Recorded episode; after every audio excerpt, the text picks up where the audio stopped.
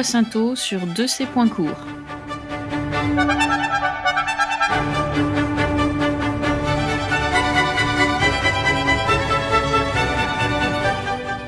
Postscriptum tous les samedis à partir de 14h.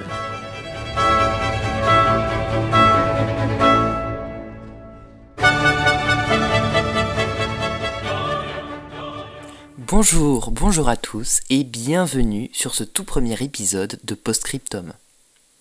Il fait bon mais moins chaud que d'habitude dans ce beau matin d'août 1539.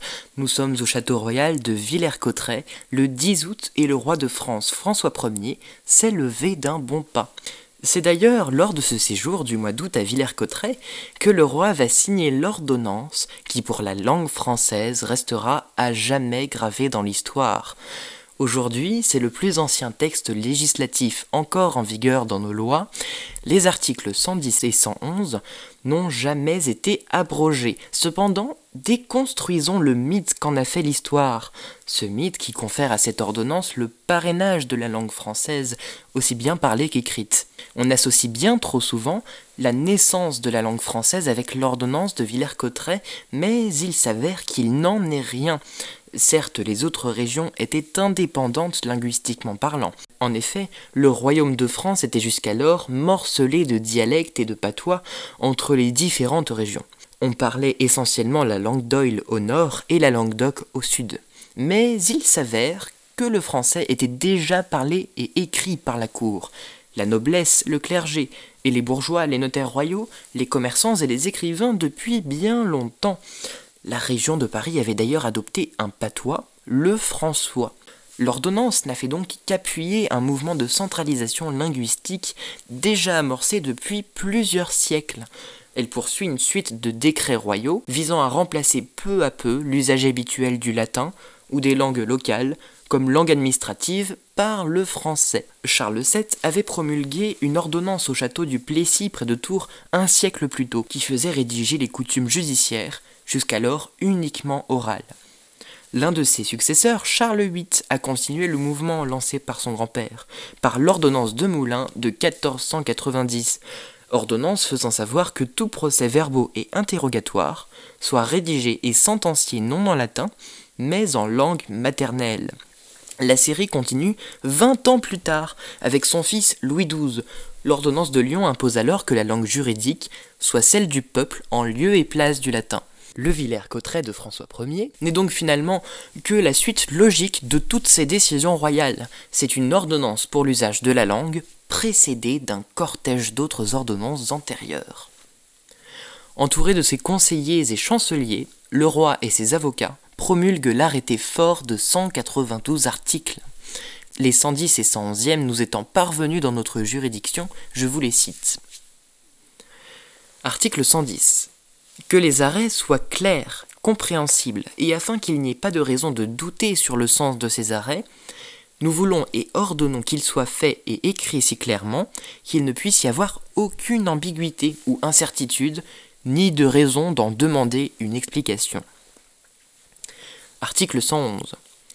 De prononcer et rédiger tous les actes en langue française, et parce que de telles choses sont arrivées très souvent à propos de la mauvaise compréhension des mots latins utilisés, nous voulons que dorénavant, tous les arrêts ainsi que toute autre procédure, que ce soit de nos cours souveraines ou autres subalternes, ou que ce soit sur les registres, enquêtes, contrats et commissions, sentences, testaments et tous les autres actes et exploits de justice qui en dépendent, soient prononcés, publiés et notifiés aux parties en langue maternelle française et non autrement.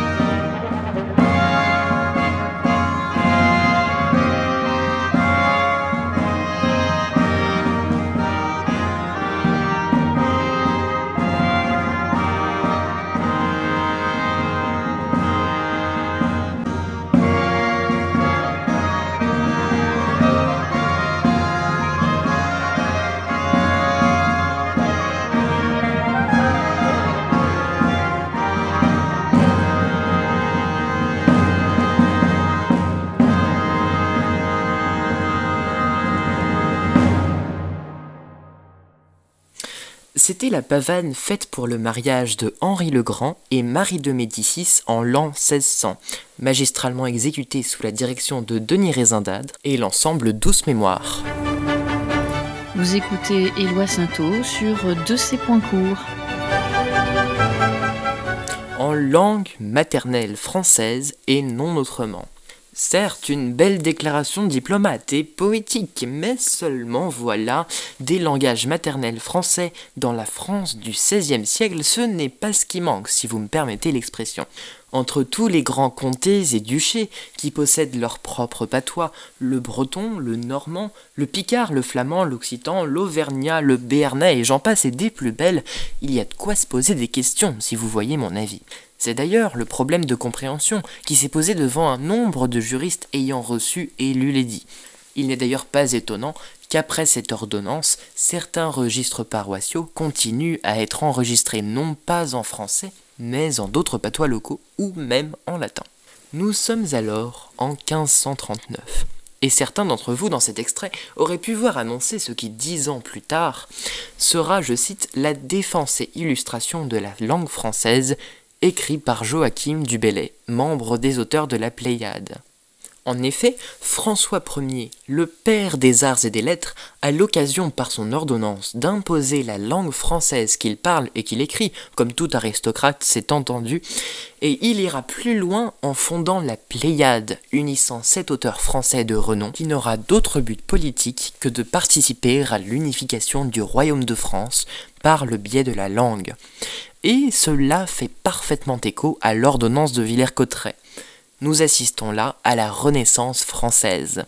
Quand on parle de Renaissance à la française, l'Italie n'est jamais bien loin derrière.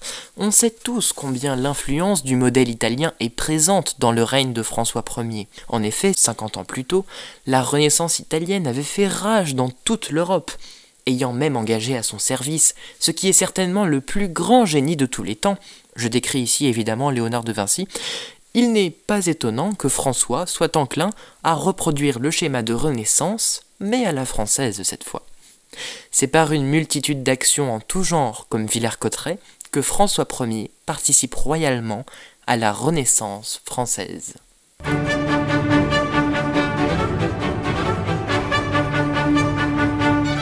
C'était Postscriptum avec Éloi Sainteau. Merci de nous avoir écoutés et rendez-vous la semaine prochaine pour un nouvel épisode de Postscriptum.